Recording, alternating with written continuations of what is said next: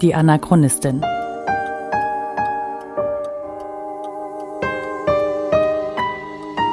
Ein Podcast über die Lebensgeschichte des Widerstandskämpfers Theo Hespers und seiner Nachfahren. Folge 5. Viel Stoff, wenig Schlaf.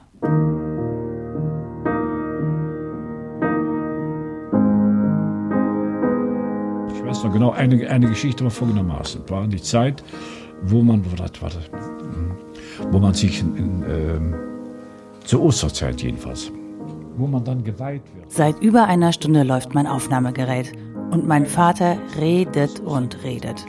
Er hat diese Geschichten schon hunderte Male erzählt. Manche davon kenne ich schon.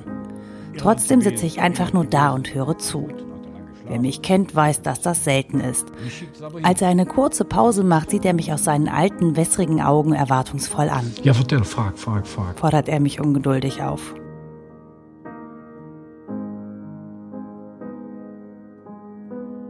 Es ist der 26. Dezember 2014. Ich sitze im Wohnzimmer meines Vaters in Brüggenbracht nahe der holländischen Grenze. Es ist erst der dritte Besuch bei meinem Vater, seit wir wieder miteinander sprechen. Weit über zehn Jahre war der Kontakt zwischen uns abgebrochen. Es sind einfach zu viele Dinge passiert, die ich ihm nicht verzeihen konnte. Aber dazu später mal mehr. Jetzt gerade ist das nicht wichtig. Jetzt ist nur eins wichtig, die Zeit, die uns bleibt, zum Reden zu nutzen und zum Fragen. Gibt nur, also Weihwasser ist ja nur Ostern oder Weihnachten? Ja, es, es muss Ostern gewesen sein. Da schickt Ja. er mich hin. Ich habe politische Arbeit getrieben, aber den, in den Eine Stunde erzählt er schon, während ich neben ihm auf dem Sofa hocke. Er zeigt mir alte Familienfotos als kleines Warm-up sozusagen. Dann legt er mir ein Buch nach dem anderen auf den Schoß. Er hat ganz schön viel niedergeschrieben. Über seinen Vater, den Widerstand, den Krieg und die Zeit danach. Vor uns auf dem Couchtisch liegt ein dicker Aktenordner. Er nimmt ihn und klappt den Deckel auf. Die Seiten sind fein säuberlich in Klarsichthülle gepackt. Das ist ungewöhnlich, denn normalerweise schmeißt er seine Dokumente in zerfledderte Mappen, aus denen dann zerfranste und vergilbte Seiten rauslugen. Die oberste Hülle ist leer. Das ist die Gestapo-Akte von Theo Hespers, sagt er. Da oben war das Urteil drin. Ich weiß nicht, wo das wieder ist. Wobei das Urteil das Todesurteil für meinen Großvater meint.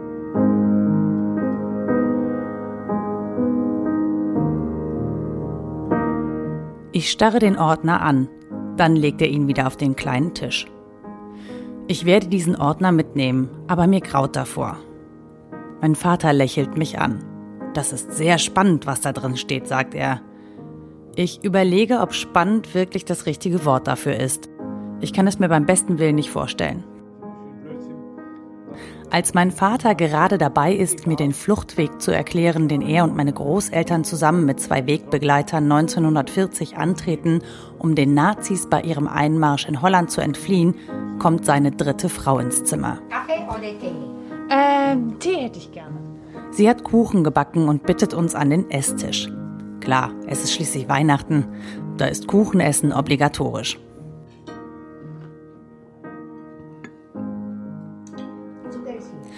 Mein Vater ist noch nicht ganz fertig mit seinem Stück Torte, da holt er ein Buch hervor.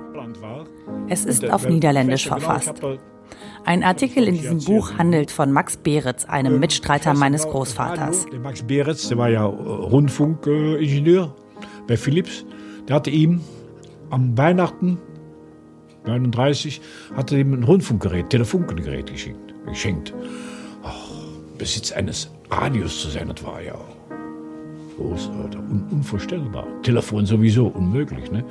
Und ich weiß genau, ich war so wahnsinnig scharf, das immer zu hören. Ich weiß, Der Name sagt mir was, aber wer das genau ist, weiß ich jetzt nicht. Nur, dass er auf der Flucht nach Belgien dabei war. So viel hat mein Vater mir in der Stunde davor erzählt. Mein Vater tippt auf verschiedene Bilder in dem Artikel. Da, das ist das Haus, in dem wir zuallererst gewohnt haben. Ja. Und da kamen die ganzen Widerstandsleute zentral zu dem Häuschen, das was ich gleich zeigen will. So ein altes Ja. Häuschen ähm, von dem Bauern, was er seinen Knechten früher übergeben hatte, was total verseucht war, ne? mit TBC-Bazillen und so weiter, da sind wir eingezogen. Ne? War Mhm. Er zeigt auf ein altes Bauernhaus. Ziemlich windschiefe Bruchbude, ehrlich gesagt. Eine Art einstöckiges Doppelhaus. Eine Tür, ein Fenster und ein Spitzdach. In der linken Seite, da haben mein Vater und meine Großeltern Unterschlupf gefunden. Rechts wohnte ebenfalls ein Deutscher. Hier wohnt ein Preußenjub. Der sagte immer zu Opa, Dörres, hast du denn noch ein paar Flugblätter, die ich mitnehmen kann nach Deutschland? Für die Gestapo. Ne? Hat der Opa dem schon gegeben, oder was? Hat ihm gegeben. Hat ihm gegeben, ja, ja. Und der hat da Geld bei der Gestapo für gekriegt. Ne? Dann zeigt mein Vater auf die Bilder von zwei Frauen. Die eine ist Antonia Verhagen, genannt Genau, Toos. das ist die. Äh, Tussfragen. Die ist aber, also hässlich ist die nicht. Hässlich die ist die schon nicht, hübsch. Die ist ein bisschen. Ihren Namen kenne ich ganz gut. Mein Vater hat sie relativ oft erwähnt. Die andere Frau kenne ich nicht. Ihr Name ist Sarah Kato-Meyer, genannt Selma. Das ist auch eine Jüdin. Die hat Selma. ihrem äh, Selma Kattomeyer, die hat ihr ganzes Büro kostenlos zur Verfügung gestellt, hat dafür gesorgt, dass die ganzen Kameradschaften, die Widerstandszeitschriften ähm, sozusagen verschickt wurden. Ne? Diese Selma Kattomeyer, die wollte erst flüchten, aber ihre Mutter war todkrank, ist sie zu Hause geblieben. Dann ist sie verhaftet worden. Dann hat man sie in Gestapohaft, äh, hat man sie äh, äh, ge gebracht. Und ich weiß genau, wie das so durchgekommen ist. Denn, die werden an Lungenentzündung wieder zugrunde gegangen und werden in Berlin-Weißensee beerdigt, ne? im jüdischen Friedhof.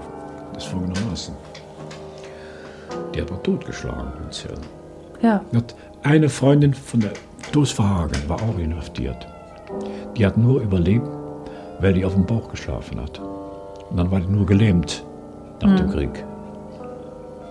Die anderen, man machte folgendes. Man ging nachts in die Zellen rein, maskiert, und schlug die Frauen so lange auf den Unterleib, bis sie an inneren Blutungen zugrunde gingen. Bei ihr. Die Männer, vielleicht waren auch Frauen dabei, haben ihr nachts im Schlaf den Unterleib buchstäblich zu Brei geschlagen. Die Frauen sind danach qualvoll an ihren inneren Verletzungen gestorben. Es sind Geschichten wie diese, die mich gerade nachts nicht schlafen lassen. Mir ist es unbegreiflich, dass Menschen einander so etwas antun. Es ist feige und krank. Aber es sind auch Geschichten wie diese, die erzählt werden müssen, nicht als irgendwelche historischen Ereignisse in Referaten und Geschichtsbüchern, sondern als persönliche Geschichten. Vielleicht geht mir das deshalb so nah, weil diese Menschen auf eine seltsame Art und Weise Familie sind. Weil sie meinem Großvater geholfen haben. Weil sie angepackt haben, um etwas zu ändern und dafür so grausam bezahlen mussten. Beim nächsten Mal gibt es wieder eine Geschichte von meinem Großvater. Versprochen. Aber die Geschichte von Selma Meyer ist mir so nah gegangen, dass ich sie einfach jetzt schon teilen musste.